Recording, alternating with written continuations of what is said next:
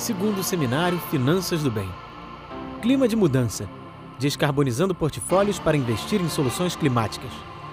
Com Gustavo Pimentel, da Citaui, Carlos Takahashi, da BlackRock, João Lampreia, da Carbon Trust e Daniel Ricas, da GIZ. Boa tarde.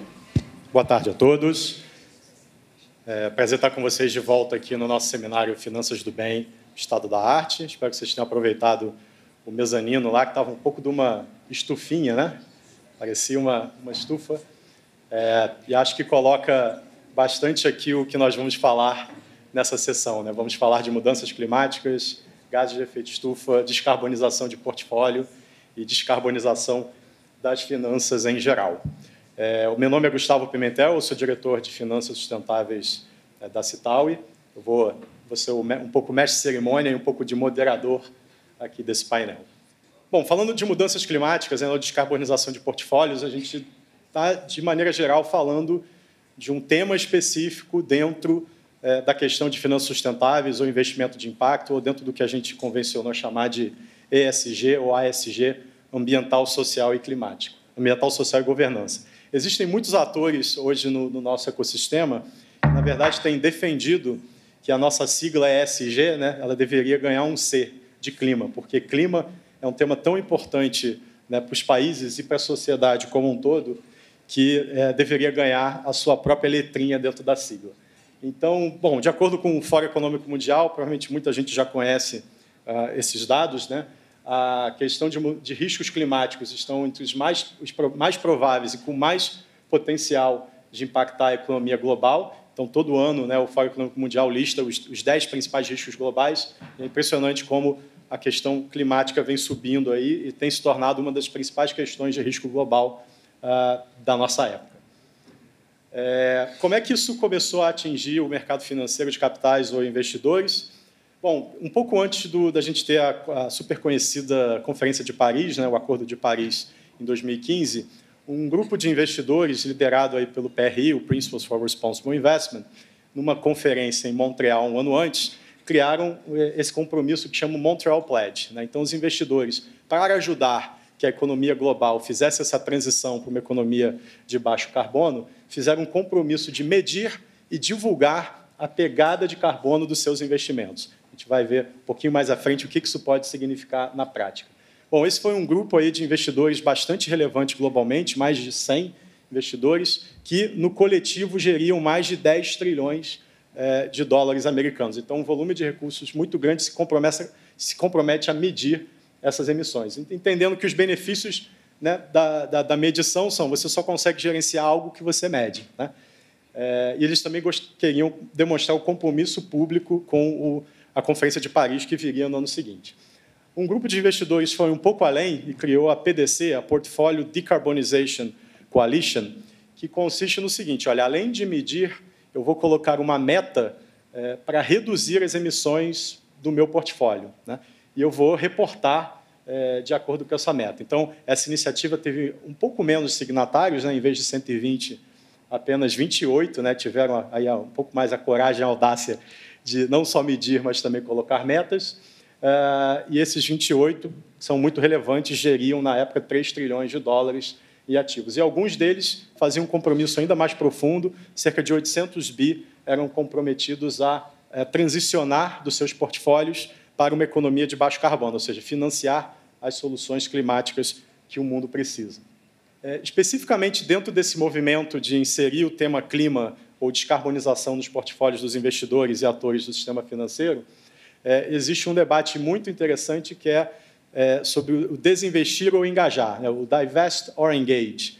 Então, um grupo de investidores defende que é, esses investidores deveriam tirar né, os seus investimentos de ativos ou setores carbono intensivos e direcionar esses recursos que foram liberados para setores que são soluções climáticas. Notadamente, o setor de óleo e gás e carvão, né, geração de energia termoelétrica, é um dos setores que é tipicamente o alvo desse desinvestimento.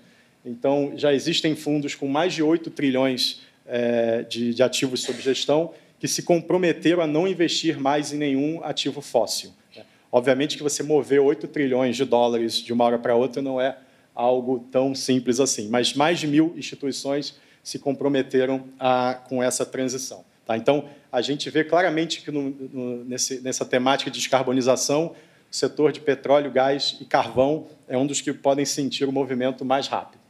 É, notadamente, a partir do ano, no, do ano passado, alguns investidores resolveram expandir é, esse tema das emissões de descarbonização para além do setor de petróleo, gás é, e carvão, e eles decidiram é, é, colocar como alvo as 100 empresas globais que mais emitem gases de efeito estufa. Entre elas estão empresas de petróleo, gás e carvão, mas também empresas de outros setores da economia, como mineração, siderurgia, é, entre outros. Então, esses, essas 100 empresas que eles identificaram são responsáveis por 75% das emissões globais de gases de efeito estufa. Então, com uma, um esforço concentrado em apenas 100 empresas que você precisa influenciar, você pode dar uma grande contribuição para a descarbonização é, da economia. É, tendo esse, esse pano de fundo, né, a gente vai explorar um pouco mais nesse, nessa plenária como que esse cenário de descarbonização tem acontecido é, internacionalmente, como que ele pode ser aplicado no contexto da economia brasileira ou do ambiente de mercado de capitais e setor financeiro é, brasileiro, né? como que gestores que estão ali, né, tendo que tomar decisões no dia a dia, em que ativos, em que setor investir, é, estão tomando esses caminhos e tomando essas decisões, e também como que a regulação ou o ambiente de mercado e regulatório pode fomentar essa transição dos investimentos para uma economia de baixo carbono. Portanto, eu queria chamar aqui ao palco os nossos panelistas, né, o João Lampreia, da Carbon Trust, por favor, Daniel Ricas, uh, da GIZ, e o Carlos Takahashi, da BlackRock. Por favor. Você aqui. A gente vai ter aqui três ângulos bem interessantes. A gente também espera que eles sejam uh, ângulos aí complementares nessa questão.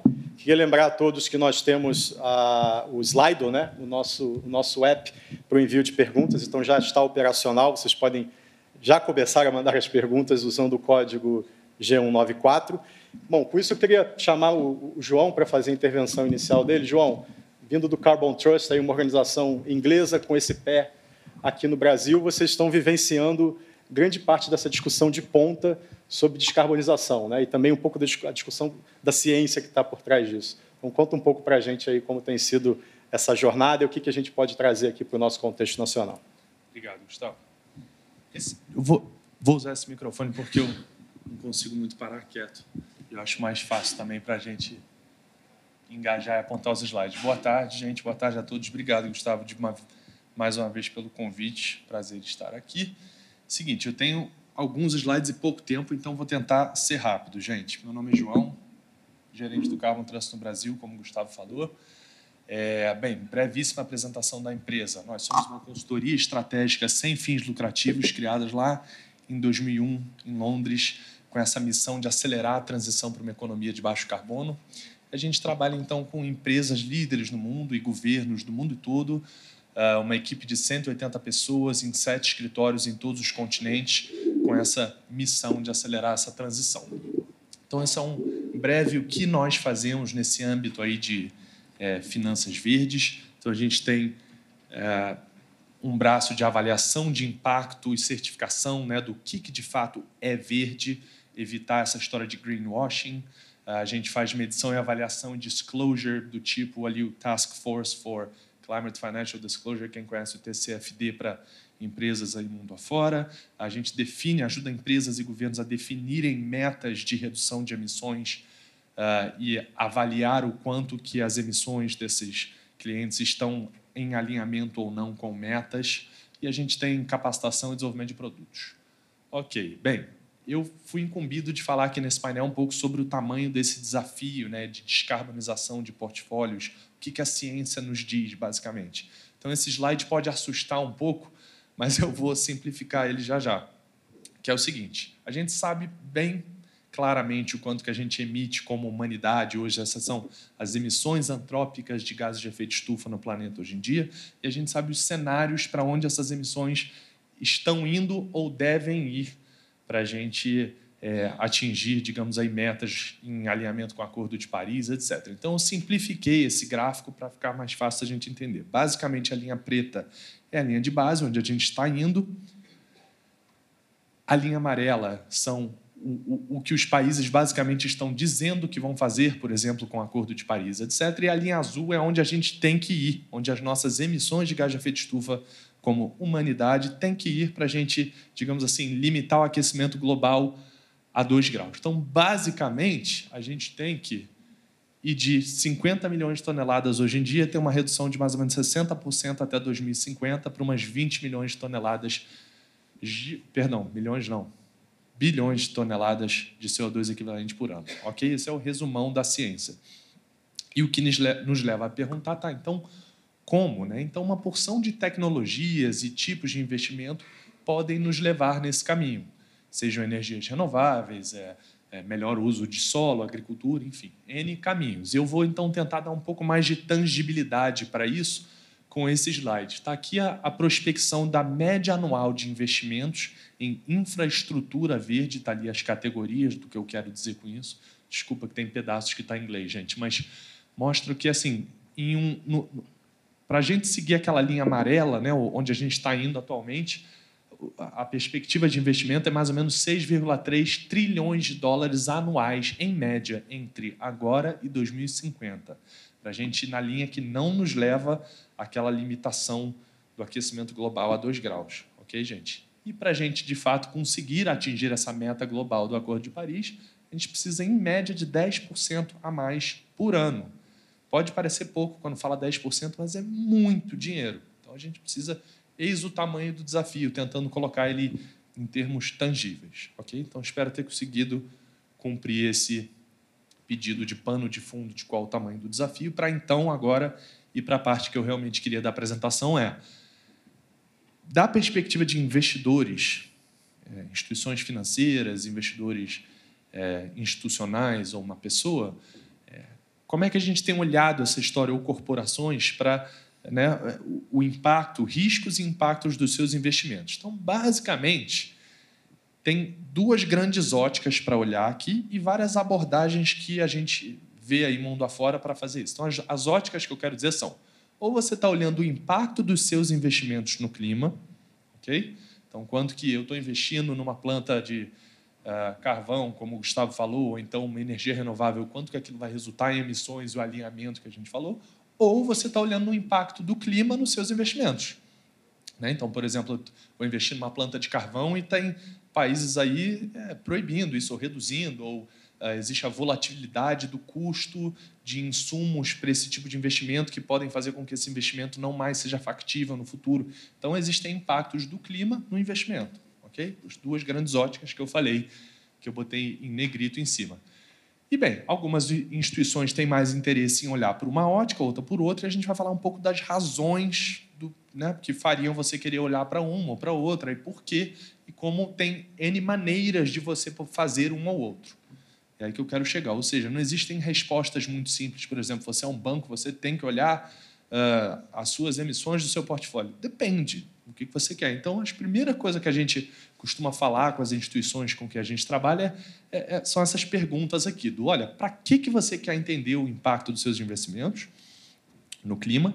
E tem N razões. Tem instituições que têm mandatos, né, ou tem um compromisso de fazer aquilo, uh, ou quer se alinhar com o Acordo de Paris, pois, sei lá, por ser um banco público e precisa ter aquilo, ou porque ela quer olhar o risco desses investimentos, uh, ou tem um compromisso de disclosure, e da mesma maneira, que tipo de métrica é relevante para cada instituição. Tem mil respostas diferentes, e de acordo com as respostas, eu começo a poder dizer: ah, então você tem que olhar mais para a ótica de risco e tem X, Y, Z metodologias que servem mais para isso ou para aquilo. Está fazendo sentido? Então, métricas diferentes, do tipo ambientais, sociais, tem gente que se importa mais com isso, ou empregos gerados, ou gás de efeito estufa, uh, ou se você está alinhado ou não, ou cenários de descarbonização e quanto que você está alinhado ou não. Então, espero ter mostrado como tem toda uma gama de maneiras. E agora, focando nessas duas opções, o que a gente vê aí hoje em dia são dois grandes blocos aí de, uh, enfim, iniciativas que fazem com que instituições financeiras e empresas reportem e olhem para essas duas óticas que eu tenho falado. A primeira, de riscos, o TCFD, que eu mencionei, que está lá em cima, faz as empresas e instituições financeiras, investidores, olharem para riscos de transição, riscos físicos e oportunidades nessa transição, né? que a gente olhou ali no mundo entre agora e, digamos, 2030, 50. Então, Uh, por exemplo, como mudanças podem afetar os seus investimentos, riscos físicos, como que uma mudança meteorológica, onda de calor, pode afetar, por exemplo, seus investimentos em agricultura, etc. E oportunidades, como é que a sua empresa pode se ganha, ganhar se adaptando a essas novas condições. E o NFRD, a sigla para o segundo grande ponto abaixo, que mede e incentiva investidores e empresas a olharem para o alinhamento é, dos investimentos e como que esse alinhamento está ou não afetando o ambiente, de que maneira. E, enfim, você pode olhar alinhamento para um acordo de Paris ou para algum comprometimento nacional ou da própria empresa, que muitas vezes são mais ambiciosas que o Acordo de Paris, etc.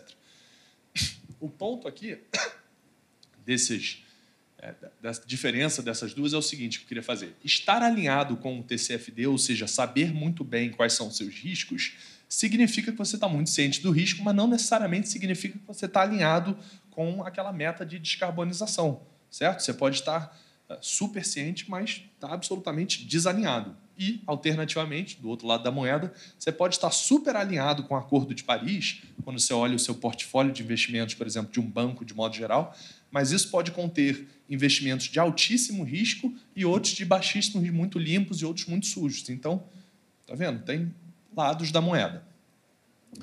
Bem, então agora eu vou falar de que meios a gente tem aí hoje em dia para avaliar de fato quais são esses riscos, como eu falei, ou alinhamento. Então, o, o, o resumão da história, gente, é que existe um certo uma porção de metodologias, tem uma certa bagunça aí no mundo de muitas opções. Isso faz com que muitos investidores, bancos acabam ficando meio na inércia de, ai, não sei como, nem como começar a atacar esse problema e olhar para isso. Então a gente justamente faz essa guia de, bem, vamos responder aquelas perguntas entender para que, que você quer entender isso, o que, que isso vai te servir, quais métricas e ir guiando uma instituição financeira, um investidor, para entender quais ou qual metodologia usar, para quê, para ter que tipo de resposta e usar como. Seja para mitigar risco ou cumprir com um compromisso, etc. Então, cada metodologia tem um fim, algumas são mais adequadas para um tipo de investimento, outras para outros. Cada metodologia tem um requerimento de dados uh, e cada um produz um tipo de resultado. Então, por, dei exemplos ali quantitativos, impactos de uh, probabilidade de default em termos de riscos climáticos ou impacto no EBITDA, CAPEX, OPEX, e qualitativos, do tipo índice pluviométrico, propensão a evento climático. Algumas olham georreferenciamento de onde estão seus investimentos, outras não. Ok? Então, isso é a gente ajudando investidores hoje em dia, isso é a gente, eu diria, está bem na linha de frente aí, na vanguarda de quem está fazendo isso no mundo, a identificarem uh, o melhor caminho nesse emaranhado de opções, digamos assim. Então, eu tenho rapidinho dois exemplos aqui. A gente acabou de uh, concluir uma primeira grande etapa de um projeto com o Banco Europeu de Desenvolvimento, no qual a gente especificamente olhou riscos de transição climática a nível do portfólio completo deles. E então analisamos uma porção, uma lista inicial de 45 metodologias e avaliamos elas em, em vários critérios que faziam sentido para esse banco em específico, para chegar a uma lista curta uh, de 11. E aí sim avaliar eles, a, ajudar eles a selecionarem duas que agora a gente está de fato implementando com eles para eles entenderem esse risco de transição do portfólio deles.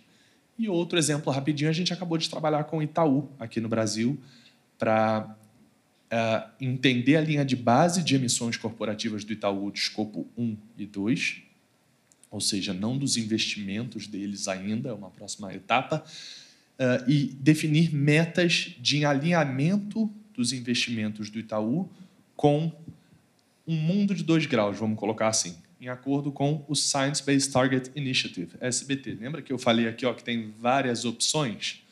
Quando a gente fala de alinhamento, o Science Based Target Initiative eu diria que é, o, é a mais proeminente atualmente no mundo, onde mais instituições de peso estão unidas para, né, juntando nesse compromisso de alinhar seus investimentos a um mundo de 2 graus, como a gente diz, ou seja, aos cenários que limitam o aquecimento global a 2 graus, ou, melhor ainda, algumas indo mais adiante, falando a um comprometimento de um grau e meio de aquecimento limite. Então a gente ajudou o Itaú a definir exatamente as metas para chegar lá e propor isso, e a gente, como não tem ainda claramente definido no mundo a metodologia para a medição do escopo 3, ou seja, dos investimentos de instituições financeiras e o alinhamento desses, de fato, tem um piloto acontecendo no Science Based Target Initiative que envolve todas essas instituições aqui, e a gente facilitou a entrada do Itaú nesse grupo piloto, e eles estão, então, sendo os primeiríssimos, uma das primeiríssimas instituições a, de fato, medir e reportar no alinhamento ou não, para a gente depois traçar metas. Ok? Espero que é, tenha sido didático, tenha feito sentido, e vou ficar feliz de ouvir perguntas de vocês sobre esse conteúdo, gente. Obrigado pela atenção. Obrigado, João. Fica, fica com ele. Obrigado, João. Já chegou até pergunta aqui, mas vamos segurar um pouquinho para colocar ela no, no, no tempo certo. É, então, João, acho que você trouxe uma, uma visão né, do, do que fazer, metodologias. É, eu vejo um, um, gancho disso, né, quando a gente circula no mercado, vai nos eventos com, com os investidores, e principalmente fora do país, nós vemos que investidores e instituições financeiras têm demandado que os governos criem políticas públicas que, no nível da economia real, possa realmente direcionar os investimentos para soluções de baixo carbono. E se a economia real tem esses incentivos, naturalmente os investidores teriam ativos para investir e teriam é, é, coisas para financiar. Né? Então isso é um pouco do que a gente do que a gente vê lá fora, é, que, ou seja, os investidores pedem por esse ambiente regulatório, ambiente de fomento. E aí eu queria trazer um pouco o Daniel Ricas uh, da GIZ, né? o Daniel, acho que né, fazendo aí várias assessorias de, de, de policy né, para governos, acho que tem uma, uma posição aí privilegiada para compartilhar conosco um pouco é, o que você tem visto lá fora e aqui, Daniel. Vai falar lá? Aqui passa. Boa tarde, gente. Gustavo, obrigado pelo convite. É um prazer estar aqui. João, Cacá, prazer dividir a mesa com vocês. É, acho que nem todo mundo conhece a GIZ. A GIZ é uma empresa pública alemã que faz implementação de projetos de cooperação internacional, é, geralmente mandatados pelo governo alemão. E hoje eu estou falando em nome do projeto que nasceu como Green Finance, mas foi renomeado e batizado de Projeto Fibras, Finanças Brasileiras Sustentáveis. A parte da manhã foi cheia de analogias para quem estava aqui, então eu vou começar com uma analogia. É, como que o mercado financeiro hoje está regulado, digamos assim? Imagina todo mundo que dirige carro, bicicleta, moto, patinete, piloto, patinete. Agora imagina que você está dirigindo, pilotando e você não pode olhar para frente. Você, a única perspectiva que você tem é um espelho retrovisor olhando para trás, mas você quer ir para frente. É assim que o mercado brasileiro, o mercado mundial está regulado hoje, o mercado financeiro. A gente avalia tudo o que aconteceu para trás de uma empresa, de uma instituição, para saber se a gente quer investir ou não, se a gente quer aplicar recurso ou não naquela empresa, naquela iniciativa. E hoje a gente está tentando, ou o mundo está tentando se mobilizar para olhar para frente, para avaliar cenários, né? Então, se a gente analisar hoje um contexto internacional, a gente pode dividir aqui vários aspectos. Um, vamos colocar aqui, vamos dividir o contexto entre um setor financeiro, uh, organizações, Nações Unidas e indústria. Né? O bom estar falando agora é que eu vou repetir muita coisa que vocês já ouviram e não vou precisar explicar muita coisa. Tá? Então, por exemplo, tudo isso aqui está organizado hoje em dia, internacionalmente falando, num objetivo do Acordo de Paris, que já foi citado. O João acabou de falar, um cenário de 2 graus centígrados. Se a gente não chegar nisso, as perspectivas são catastróficas. Mas como é que a gente se mobiliza nessa direção? Tá? Então, é, eu citei várias, eu não vou citar todas, principalmente por conta do tempo, mas algumas que valem a pena citar. Por exemplo, eu tenho aqui o Financial Centers for Sustainability é uma organização de 25 centros industriais, é, centros industriais e financeiros, que se mobilizaram, 25 cidades que se mobilizaram para disseminar conceitos de sustentabilidade em financiamento dentro do seu contexto de atuação.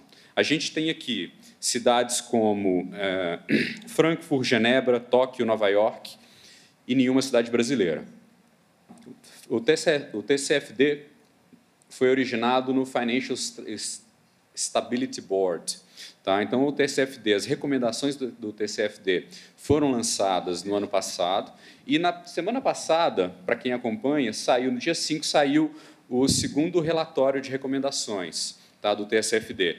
Trouxeram algumas, alguns insights interessantes. Né? O número de instituições engajadas aumentou consideravelmente. Foram para 800 instituições, aproximadamente, tá? e que fazem a gestão de mais de 110 trilhões de dólares em ativos. É, e o principal ponto, todas elas reconhecendo a necessidade de aumentar o nível de transparência. Por que, que precisa aumentar o nível de transparência? Porque o primeiro princípio que você precisa para colocar o seu recurso como investidor é saber para onde aquele recurso está indo. E se você quer almejar os seus cenários de 2 graus centígrados, você tem que saber se essa transparência está te trazendo alinhamento com aquele objetivo. Se a gente falar dos das iniciativas no âmbito das Nações Unidas. O, o PRI foi citado, né, o Global Compact foi citado, onde é, o Pacto Global, onde tem as das dez iniciativas que alinham o Pacto Global, as sete, a oito e a nove estão intrinsecamente ligadas à, à questão ambiental. Você tem os ODS, os Objetivos de Desenvolvimento Sustentável, o Acordo de Paris, né, onde no ODS, o ODS 13 é ligado diretamente à questão, à questão climática. E a gente pode analisar sobre a ótica da indústria também. Tá? É, vamos pegar o real market aqui. A indústria automobilística está se mobilizando fortemente no sentido da eletrificação de frotas. Muitas empresas, muitas iniciativas, é, vamos citar aqui, por exemplo, a França e o Reino, o Reino Unido já baixaram uma regulamentação de banir completamente a venda de veículos a combustão até 2040. Tá? A Índia ela quer acabar com toda a frota a combustão até 2030 e quer ter uma frota elétrica, de carros elétricos, entre 6 e 7 milhões de veículos até 2020. Tá? Aqui no Brasil. E, por fim, aqui, nesse ponto, eu queria. É, a gente pode confundir entre iniciativas do mercado financeiro, mas eu proposicionalmente coloquei na indústria, são os Climate Bonds e os o Green Bonds Principles. Já é muito conhecido, provavelmente, para muitos de vocês. É, eu coloquei aqui intencionalmente porque são padrões, standards, que a indústria pode usar para se engajar nessa questão climática, nessa questão ambiental verde. Por outro lado, se a gente analisar qual é a percepção nacional, vamos trazer todo esse ambiente internacional, vamos trazer aqui para o Brasil. Como é que o Brasil está se posicionando com relação a isso? Se a gente for olhar o que a gente está chamando de o enabling environment, acho que não tem uma tradução literal muito fácil para essa expressão. Mas a gente tem que trabalhar em três aspectos: no aspecto de transparência, no aspecto da, do ambiente favorável e no aspecto da estabilidade do sistema.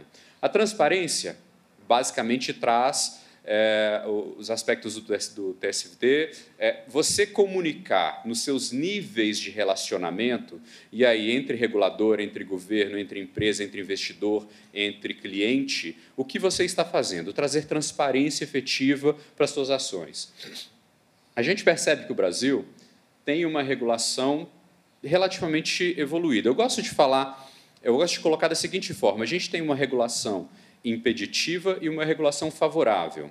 Tá? O Brasil está se posicionando ali no meio, aonde ele incentiva a transparência, tá? não impede nenhuma ação nesse sentido, mas também não força que isso seja feito.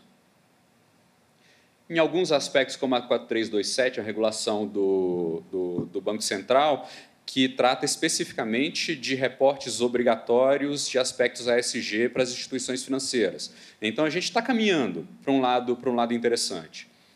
Se a gente uh, analisar o ambiente, né, o ambiente favorável é qual que é o ambiente regulatório hoje no país? É favorável para que a gente siga no sentido de descarbonização da economia, a gente tem iniciativas bastante interessantes.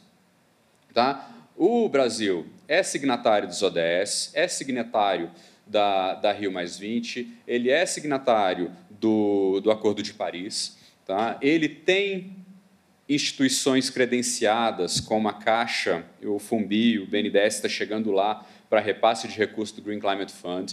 Ele tem o Fundo Amazônia, que atua fortemente no Brasil, tem o Fundo Clima, que foi criado pelo governo, tem o programa ABC, que incentiva a agricultura de baixo carbono, ou seja, você tem instrumentos no país hoje que permitem e até incentivam é, essa questão da descarbonização da economia.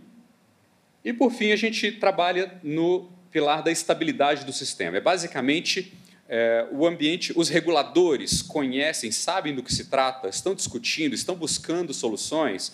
A gente tem iniciativas que mostram isso. A gente tem um laboratório de inovação financeira, que é um, um espaço de diálogo que envolve reguladores e players de mercado na sua grande maioria do setor financeiro, mais do, do da economia real também, onde está sendo discutido desde regulação até desenvolvimento de novos instrumentos, é, comunicação, conscientização. Então, é um, um, exemplo e é um benchmark internacional tá, de uma iniciativa é, que demonstra uma certa estabilidade no sistema. Então, a gente, com isso, a gente vê que sim, a gente hoje a gente possui o, chamado enabling environment no Brasil.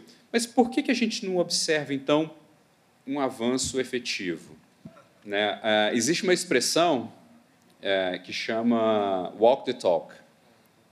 Tá? Para quem não conhece, a gente, aqui, acho que acho que não foi o, o Leonardo que colocou hoje pela manhã. É, aqui nesse ambiente estão as pessoas que vão fazer diferença nesse mercado nos próximos anos. Tá? Quem veio efetivamente, se não estão todos, está bem representado. A gente está fazendo no dia a dia aquilo que a gente está propondo nas nossas instituições e aquilo que a gente está querendo fomentar no mercado. Né? Não existe resposta para isso. Eu vou, eu, vou, eu vou, terminar com algumas provocações né, e a gente pode continuar debatendo. Né? Uh, o Walk the Talk, deixa eu trazer um exemplo prático que pipocou na mídia, talvez não tenha sido do conhecimento de todos. É, não sei se vocês viram sete ações que o Ministério Público do Trabalho é, promoveu há três ou quatro semanas atrás contra os principais bancos brasileiros. Tá? Por quê? Porque nas políticas de sustentabilidade do ban dos bancos existia uma série de critérios, mas quando foram analisar as ações efetivas desses bancos, muitos dos financiamentos estavam sendo direcionados para empresas envolvidas em questões relativas a trabalho escravo. Tá? Então, walk the talk. Faça a política, mas e a implementação na prática? Né? Como é que a gente garante que os KPIs, os KPIs que a gente está gerando para conseguir recursos é, mais baratos ou mais vantajosos são efetivamente ações implementadas na prática? Tá? Vai ficar no ar a, a, a provocação e a gente conversa mais na plenária. Obrigado. Obrigado, Daniel. Implementar é sempre mais, mais complicado, né, Daniel? É, acho que a sua fala é interessante. A gente falou um pouco do ambiente, o Enable Environment.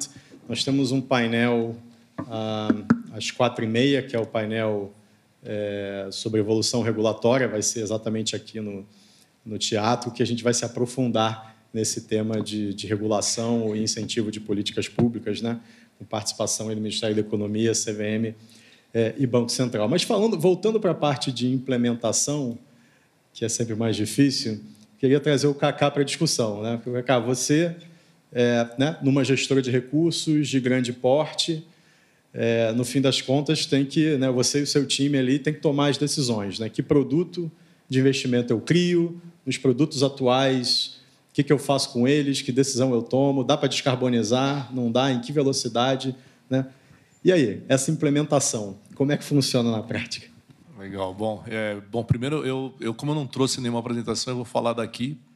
E aí eu vou deixar, vocês não vão poder tirar fotinho, porque tirar fotinho de mim vai ser demais, né? Então, mas eu vou falar daqui. E bom, primeiro boa tarde a todos, um prazer muito grande estar aqui, Gustavo prazerzão é, estar aqui com você de novo e é bom saber, né, que depois de mais de uma década é, essa essa missão, né, que eu diria que é muito mais do que projeto, muito mais do que qualquer coisa, é uma, é uma super desafiadora missão, continua seguindo adiante. É super também bacana de ver uma plateia cheia. Né? Eu estava comentando com, com o Gustavo, é, na, minha, na minha vida anterior, né, na gestora lá do Banco do Brasil, é, nós éramos signatários do PRI, então, vira e mexe, a gente se encontrava por aí né, e tinha algumas discussões que eu vejo que hoje já avançaram muito, não é? mas é sempre bom, né? eu acho que o que, o que move essa missão adiante é, com certeza, é você ter uma adesão cada vez maior de todos os stakeholders do mercado. Né? E aí acho que eu começo a responder um pouco a sua pergunta. Né? Então, é, uma, uma das discussões que a gente sempre teve não é, é no mundo dos investimentos era de que maneira é, nós vamos poder mostrar para o investidor que você realizar investimentos que tenham boas práticas ambientais, sociais e de governança trazem resultados positivos. Então, acho que é, lá atrás a gente teve um grande desafio que era exatamente trazer essas métricas, começar a medir isso e poder mostrar isso de uma forma prática. E, e um outro grande desafio era você ter um ecossistema mais conectado. Né? Então, é, você tinha muito investidores, investidores institucionais, tipo fundos de pensão, você tinha alguns gestores, mas talvez você precisasse trazer também analistas de mercado que, obviamente, colocassem em suas pesquisas, análises de setores ou de empresas, é, trouxessem comentários a respeito das boas práticas e assim por diante. Então, é, a gente tinha um grande desafio que era, é, talvez, sensibilizar, construir, trazer consciência para esse ecossistema todo. Então, é, eu vejo que muitas coisas avançaram bastante, não é? E aí falando um pouco da BlackRock, né? Acho que muitos de vocês talvez já conheçam a BlackRock. É, às vezes tem outros Black, Blackstone, tem outros Blacks aí no mercado. Muitas vezes nós somos, às vezes um pouco, né? às vezes alguém está mais perto de um mercado, então é, lembra mais de uma ou de outra. Mas enfim, a BlackRock é uma gestora de fundos americana. Ela tem é, aproximadamente 6,5 trilhões de dólares de ativos sob gestão, é, investe em, através de diversos veículos, investe em, diversas companhias pelo mundo todo. É, o principal produto dela é, é, um fundo que se chama ETF, que são os Exchange Traded Funds, que são fundos que retratam o índice e que são é, transacionados no, no mercado, é, no, no ambiente de bolsa de valores. É, a BlackRock talvez é, tenha uma, uma, uma, uma, coisa que eu estou. Bom, um outro, um outro comentário é que eu estou efetivamente à frente da operação da BlackRock há pouco tempo. Estou conduzindo a operação no Brasil é, há três meses. Né? Comecei em março, fazer um trabalho de consultoria para eles. Aí eles entenderam aí que com a mudança aí do, do, saindo aí a reforma previdenciária e tudo mais, eu teria que moralmente trabalhar mais depois de aposentado, né, já que eu me aposentei lá, então moralmente eu já voltei a trabalhar.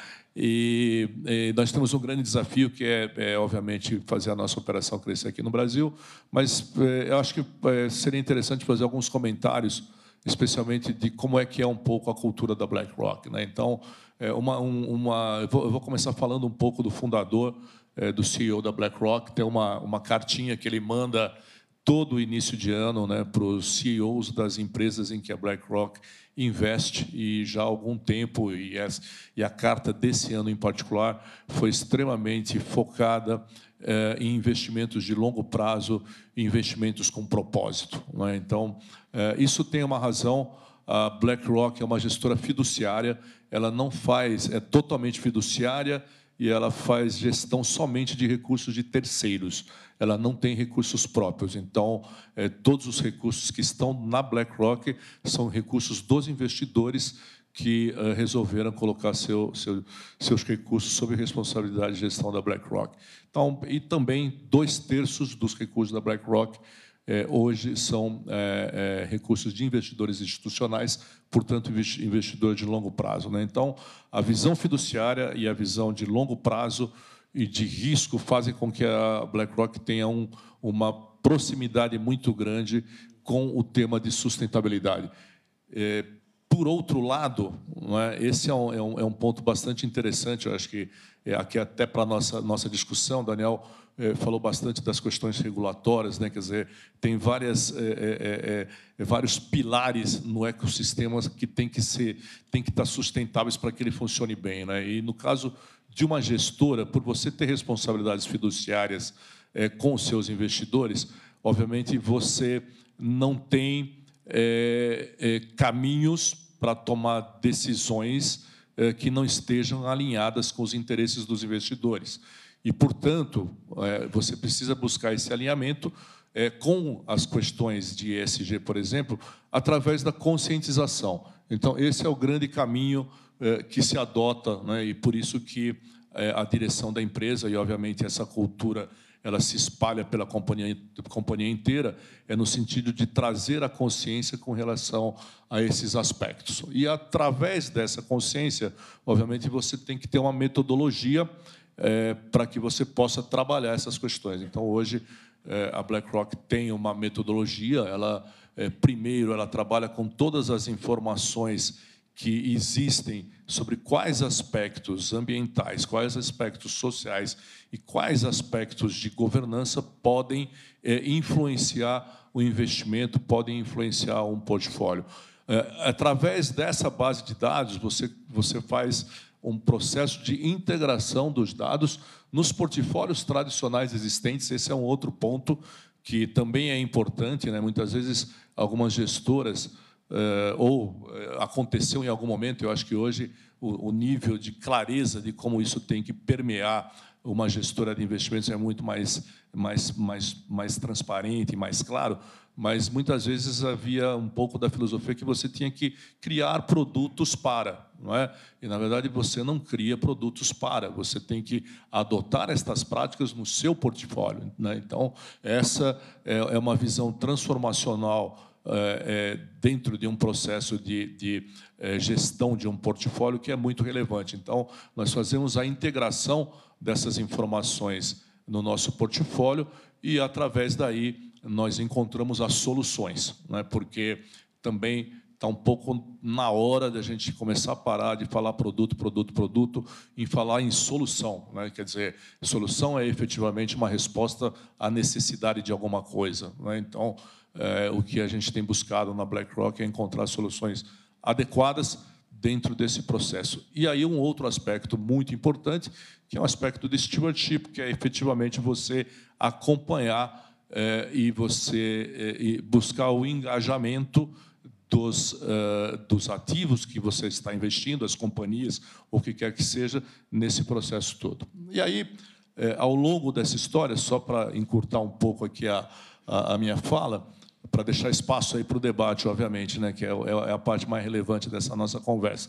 É, um ponto bastante importante é que Hoje, aquilo que eu falei no, no início, a gente tinha algumas dificuldades de ter métricas de para verificar o quanto o investimento é, é, com, com, com, uma perspectiva é, adequada, ambiental, social e de governança, é, podem trazer sobre a perspectiva de retorno e risco. Né? E hoje já existem muitos estudos, nós fazemos muitos desses estudos na BlackRock, em que, no longo prazo, os investimentos com esse enfoque trazem melhores retornos com menor volatilidade e que também são, é, é, são companhias, investimentos, o que quer que seja, que também é, resistem melhor em períodos difíceis, períodos de crise. Então, já existem métricas de períodos longos que trazem essa perspectiva. E, finalmente, falando com relação ao tema da descarbonização. Né? Também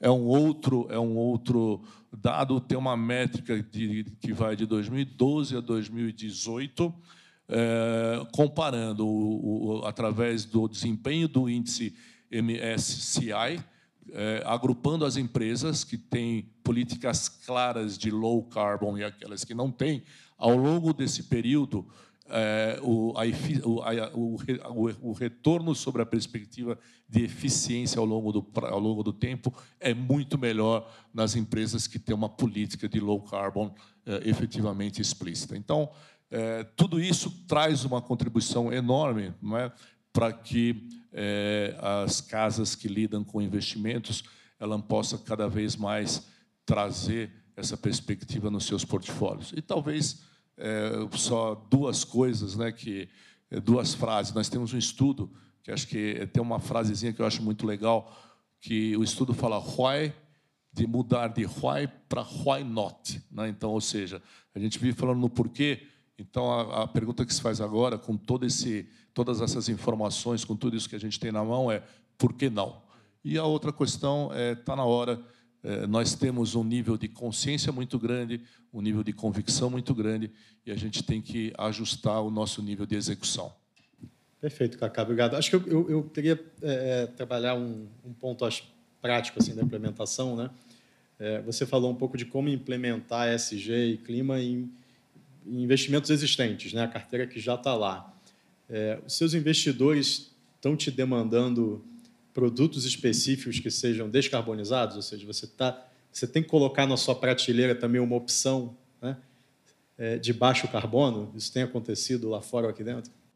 É, tem acontecido, é, tanto é que hoje assim nós temos a BlackRock tem um portfólio de cerca de 60 produtos, mais de 60 produtos de investimento é, totalmente focados nas, nos diversos temas de ESG, tanto produtos que têm um foco mais abrangente de ESG, quanto em temas mais específicos. No caso de, é, de low carbon, são produtos ou produtos ex fóssil, ex, né?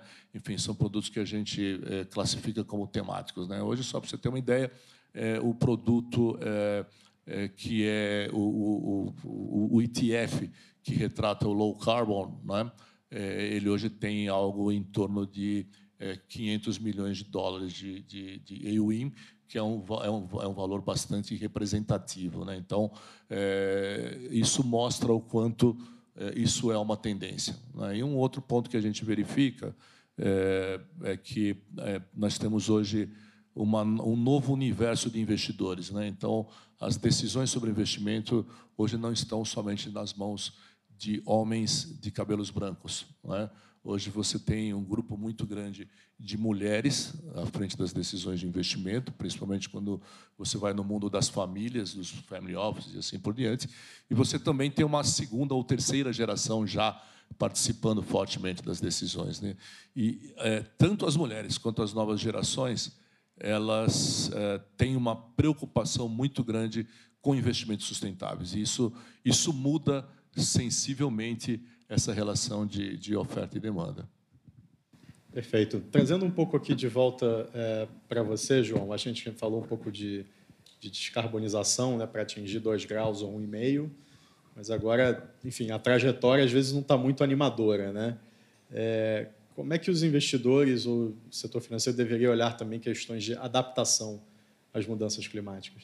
Boa pergunta, Gustavo eu acho que justamente cabe aquele ponto, como a gente falou, a gente pode estar olhando o alinhamento, que é mais se você está alinhado ao mundo de dois graus ou de um grau e meio, ou quais são os seus riscos nesse mundo. Então, acho que entra muito mais aí a história de adaptação, né? Do como é que eu, enfim, evito que riscos desse tipo medidos no seu portfólio incidam sobre seus investimentos. Então, acho que deixo para acho que tem cada vez mais gente olhando com a gente riscos de fato e vendo que, é, como foi dito aqui, né, o, o clichê não é uma questão de abraçar a árvore, é uma questão de é, evitar de perder dinheiro ou garantir que você performe bem com seus investimentos. Perfeito. É, Daniel, acho que tem algumas, alguns questionamentos aqui, né? pelo menos levantando a bola, que o, talvez o ambiente é, político não parece estar sendo muito favorável é, ao tema clima, né? pelo menos é o que a gente lê na mídia. Por outro lado, você mesmo está envolvido num projeto Fibras, talvez você possa falar é, um pouco mais, que tem ações concretas para avançar essa agenda. Você poderia contar quais são as rotas aí é, de atuação do, do, do, seu programa, né? E o que, que eventualmente ela pode contribuir para a melhoria desse ambiente Tá. É, sim, a gente está vivendo um momento político conturbado, acho que todo mundo acompanha isso. É, mas, ao mesmo tempo, eu, eu, volto um passo atrás e falo: a gente, hoje no Brasil, a gente efetivamente não depende do momento político para que essa agenda avance. Né? Então, a gente tem que olhar os dois lados da moeda. É, o governo através do programa Fibras ou a cooperação internacional entre Brasil e Alemanha no programa Fibras, a gente atua basicamente em três frentes é, três frentes distintas. A gente tem uma ação com o Ministério da Economia tratando é, da implementação, da revisão de políticas públicas que possam beneficiar o ambiente regulatório, é, para que essa agenda avance dentro do, do governo. A gente tem um componente atuando diretamente com o Banco Central, onde a gente está é, tá trabalhando, entre outros, o aspecto da, da regulação 4327, né, na questão do reporte, da transparência de aspectos de ASG, ambientes, ambientais, sociais e governança. E, por fim, a gente também busca atuar junto ao setor privado, trazendo, uh, fomentando a, o desenvolvimento de produtos inovadores, de produtos verdes inovadores que possam alavancar recursos e alavancar investimentos no mercado brasileiro. Então, o, o programa Fibras ele procura é, justamente atuar num aspecto bem amplo, cobrindo regulação, é, regulamentação, regulação e atuação na prática junto à iniciativa privada. Perfeito, Daniel. Trazendo de novo aqui para a lógica de, é, de produto de investimento, é, João, a gente, obviamente, discutiu um pouco aqui, o, talvez o Cacá trouxe, né, produtos fundos que são descarbonizados, ou, ou low carbon. Né? Mas a gente teve a emergência aí no, é, recente de é, emissões ou veículos, né, ou, ou, produtos específicos que suportam projetos de baixo carbono é, ou climaticamente é, alinhados. Né? Green bonds, green loans, né, títulos climáticos e tudo mais. Acho que a pergunta aqui, acho que talvez trazendo a sua experiência aí do, do Carbon Trust como ator nesse ecossistema, né? Esses produtos, né, de green bonds, por exemplo, que estão direcionando supostamente recursos é, para ativos climáticos, eles estão mesmo entregando essa descarbonização da economia? É, como garantir que eles entregam essa descarbonização? Então, bacana essa pergunta. A resposta do se estão mesmo eu acho difícil falar, porque exigiria uma visão ampla e uma análise muito de todos para dizer, ah, X estão, X não estão, quanto estão, quanto não estão. O que a gente tem feito é uma análise muito robusta e, e, e sólida de, né, enfim, a gente é pago para avaliar um ou outro e a gente consegue é, responder isso com números, com dados, fatos. De fato, esse produto X vai entregar tanto em mitigação em tanto tempo. E a gente pode medir outras métricas além de mitigação, como o Cacá falou, interessante. Aliás, ouvir vocês medindo isso internamente. Até queria entender mais como estão olhando e o que têm visto, mas a gente definitivamente consegue responder pontualmente. Me dê um produto e eu te respondo uh, com precisão e, e, muito bem embasado o quanto que aquilo entrega ou não entrega no tempo. Perfeito. Eu vou fazer igual o YouTube aqui, que no meio do vídeo entra aquele comercial de 30 segundos, né? É, tem uma publicação da Citaui chamada Não Perca Esse Bond, onde a gente elenca 102 ativos e projetos na economia brasileira que estariam alinhados com um cenário de um grau e meio ou dois graus. Então, convido a todos, quem não conhece ainda, a lerem o Não Perca, é, não perca Esse Bond. É, Cacá, muitas perguntas aqui sobre né, a estratégia da BlackRock. É claro que tem coisas que você vai poder contar e e outras não, mas acho que, em geral, perguntas aqui como é, é, essa a, a, estratégia global né, e esse portfólio de produtos que tem lá fora, já com, né, com elementos ASG, low carbon tudo mais, como que eventualmente isso vai ser é, colocado no Brasil? Né? É, é, o que você acha que pode acontecer primeiro? Né? Os investidores brasileiros tendo acesso a produtos low carbon lá fora ou, eventualmente, a gente vai criar aqui produtos locais? É, o carbon sempre. É, tem, tem, dois, tem dois caminhos, né? De fato, é, o primeiro caminho é trazer as estratégias que nós temos lá fora para cá. Né? Então, é, trazendo é, as soluções que nós temos lá fora para cá, nós vamos estar tá fazendo dois movimentos que eu acho bastante importantes. Um, um deles é efetivamente trazer essa oportunidade de investimento aqui para o Brasil, e segundo, trazer coisa que nós não temos, porque obviamente a operação hoje local é, aqui no Brasil é uma operação pequena, uma operação de 17 pessoas, que basicamente é uma operação focada em distribuição. É? Apesar de nós termos alguns ETFs locais, mas ela é bastante focada em distribuição. Então, o primeiro passo, de fato, é trazer, por exemplo, esse, esse ETF que eu falei, é um iShare low carbon, né, que tem um, um patrimônio, um, um, um, volume bastante interessante, é, é uma alternativa boa para a gente trazer para cá. Então, a gente está, claro, fazendo uma, uma análise de demanda, essa, informa essa notícia que eu te falei sobre as novas gerações é uma coisa que eu ouvi, inclusive, aqui no Brasil, então achei, achei muito legal isso. Então, de fato, a gente percebe uma demanda, então é trazer, trazer soluções já existentes para cá, e junto com as soluções, trazer a tecnologia, e aí sim a gente aumentar a capacidade de fazer, é, de acoplar é, é, ativos locais, oportunidades locais nesse portfólio. Então, são dois movimentos, mas sem dúvida o primeiro passo é trazer o que nós temos para lá de fora para cá, tanto para distribuir quanto para é, adquirir conhecimento e experiência aqui local. Perfeito. Daniel, acho que passando um pouco a, a pergunta similar para você. Né? Hoje de manhã a gente viu aqui a Cital e a, a plataforma de empréstimo coletivo com impacto socioambiental positivo. É, acho que não tinha nenhum ali especificamente focado em clima ou low carbon, né? mas, enfim, como que o investidor brasileiro, as pessoas que estão nessa sala ou outros, é, podem encontrar essas opções dentro do mercado? Né? É, você vê, com essa sua leitura do ambiente, do enabling environment, esse tipo de, de produto sendo construído em, em diferentes tickets, né? É, seja comprando um ETF da BlackRock lá na frente, ou seja, né, numa plataforma de empréstimo coletivo ou no, no nível do meio. Como é que esse produto vai aparecer para o investidor local? Eu vejo duas, uh, dois lados, duas aproximações para uma resposta. É, a primeira pelo aspecto negativo. Tá? É, uma coisa é você analisar o Enabling Environment, um ambiente regulatório, e você percebe que iniciativas como essa é, surgem aqui, gestoras trazem produtos aqui, investidores acham oportunidades ali. Né? Agora, se a gente trouxer, e aí tra trazendo para um micro level, aonde você está levantando investimentos a partir de mil reais para a população geral, aí eu coloco a pergunta de um milhão de dólares e acho que foi é, foi essa mesma esse mesmo questionamento foi trazido para o é, Fábio né da para o Fábio.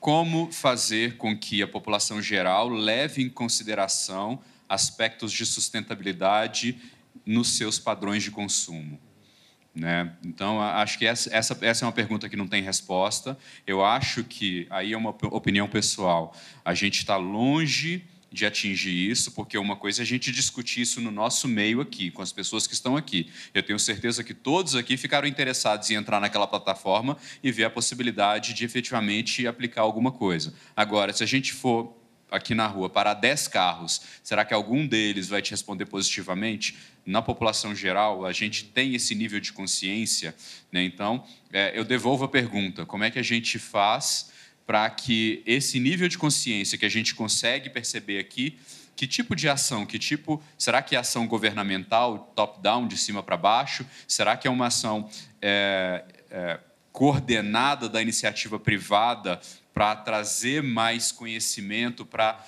trazer mais exposição, que vai fazer com que essa mudança de cultura, mudança de ambiente uhum. seja iniciada? Né? Essa resposta, infelizmente, eu não consigo te dar. Tá certo. É, João, é, a gente que vem mais da área de clima, né? talvez é, você com a sua experiência no Carbon Trust, vê essa avalanche do interesse do investimento de impacto. Né? E aí, investimento de impacto, em geral, não parece, pelo menos na prática do mercado, que está contando com coisas de low carbon. Né? Como é que a gente traz essa coisa mais sexy do investimento de impacto para mostrar que investimento climático é, também é sexy, né? e pode ser de impacto. Vocês não acham que é. Acho que eu volto de novo a pergunta para todos. Não é um, uma questão de apresentar métricas e conseguir mostrar, uh, justamente dar tangibilidade, fazer com que isso seja visível e claro, para que, enfim, alguém possa reportar isso e, e anunciar isso com confiança. Acho que é por aí. Deixa eu só aproveitar. Daniel, você estava falando que você não tem a resposta, mas eu achei que você resumiu lindamente. É justamente opinião pessoal de novo top-down e o coordenado privado. Poxa, eu acho que é justamente isso. Enfim, discussão complexa essa, mas gostei da resposta. Perfeito. A gente está se encaminhando aqui para o fim. É, vou pedir para vocês fazerem algumas é, suas considerações finais naquele modelo é, de entrevista, né? uma palavra, uma frase para a gente colocar descarbonização, né? walk the talk. Como é que vocês querem finalizar aí? Vamos lá, eu acho que, acho que a palavra é futuro, né? É. Então, se efetivamente você pensa no futuro, é, pense nisso. Né? E outra, é, entenda o seu papel. Né? Acho que isso que o João colocou, que o Daniel colocou, é muito importante. Né? Então, cada um desses stakeholders, então, regulador com seu papel, governo com seu papel, é, é, emissores de ativos com seu papel, empresas e investidores com seu papel, cada um tem um papel importante. Então, entenda o seu papel, só assim você vai poder construir um futuro melhor descarbonizado. Perfeito. Acho que eu vou pegar essa bola de volta para mim e queria fechar aqui o painel apresentando para vocês mais uma iniciativa, que é, é a iniciativa Investidores pelo Clima. Então, a Cital, e aí com o apoio do Instituto Clima e Sociedade, que também é patrocinador aqui do, do seminário, está lançando essa iniciativa. Como a gente mostrou no início, lá fora a gente tem várias coalizões e grupos de investidores que discutem como descarbonizar seus portfólios. Né? Isso nunca havia chegado aqui no Brasil de uma maneira é, mais organizada. Claro que a gente tem grupos de trabalho trabalhando é, é ASG em geral, né, ou finanças em geral, mas descarbonização é, quase nada. Então, a gente está trazendo investidores pelo clima aqui para o Brasil, sendo lançado nesse momento. Então, uma iniciativa que vai ter é, na coordenação técnica e secretaria executiva da Citaui, com iniciativa e patrocínio da, do Instituto Clima e Sociedade. O que, que nós pretendemos fazer para que essa agenda, né, esse, essa plenária aqui, é, comece a, a, gerar frutos? Né? Primeiro, a gente vai criar um grupo de diálogo entre investidores e atores do setor financeiro é, sobre descarbonização. Vamos buscar criar ferramentas para fomentar essa descarbonização. Então, eventualmente, João, trabalhando aquelas 40 e poucos lá que você achou, será que a gente né, faz essa mesma curadoria do que funciona melhor para o ambiente brasileiro, ou cria algo próprio aqui que possa ser utilizado pelo mercado como um todo. Né? A gente também vai pautar muito mais esse tema é, na mídia especializada e junto aos diversos stakeholders e fazer um pouco mais de advocacy para inserir esse tema no mercado. A iniciativa Investidores pelo Clima ela vai trabalhar com uma série de é, encontros temáticos, a gente é, busca né, construir as capacidades aí de diferentes investidores profissionais, aí contando gestores de recursos, family offices, é, é os bancos, os fundos de pensão. Aqui está um pouquinho a, a, lógica dos próximos encontros, né? teremos cinco é, encontros, pelo menos, é, no, no, espaço de 12 meses, e a intenção é que a gente efetivamente consiga, através da Investidores pelo Clima, depois de um tempo, que esse tema ganhe tração aqui e ele gere, por exemplo, produtos de investimento low carbon, novas abordagens, um melhor ambiente regulatório é, e de mercado. A nossa querida Carla Schurman, aqui da Cital, que é a coordenadora da iniciativa, está tá de licença maternidade, mas veio aqui nos prestigiar. Quem quiser participar da iniciativa Investidores pelo Clima pode é, acessar a Cital e a Carla ou qualquer outra pessoa do time para a gente registrar o interesse. Bom, por isso que queria agradecer muito enfim, a, a, presença de vocês. Daniel, você quer fazer um último comentário? Sim, é, eu acho que eu processei um pouco a, a provocação. É, eu queria, eu queria deixar uma. Acho que nenhuma iniciativa é menos importante que a outra, sendo pequena ou sendo grande. Então isso é muito importante para a gente levar. E acho que a principal mensagem, a gente está com pressa, tá? A gente está com muita pressa porque esse futuro de dois graus passa por ações imediatas e resultados concretos. Uhum. E não somos nós, são os nossos filhos que vão sentir isso na pele. Gustavo, se eu posso, eu diria, de novo, como você falou, uma frase, mostrar o valor. Acho que a gente tem conseguido falar a língua dos investidores, demonstrar que há valor. É, algo relacionado à conscientização.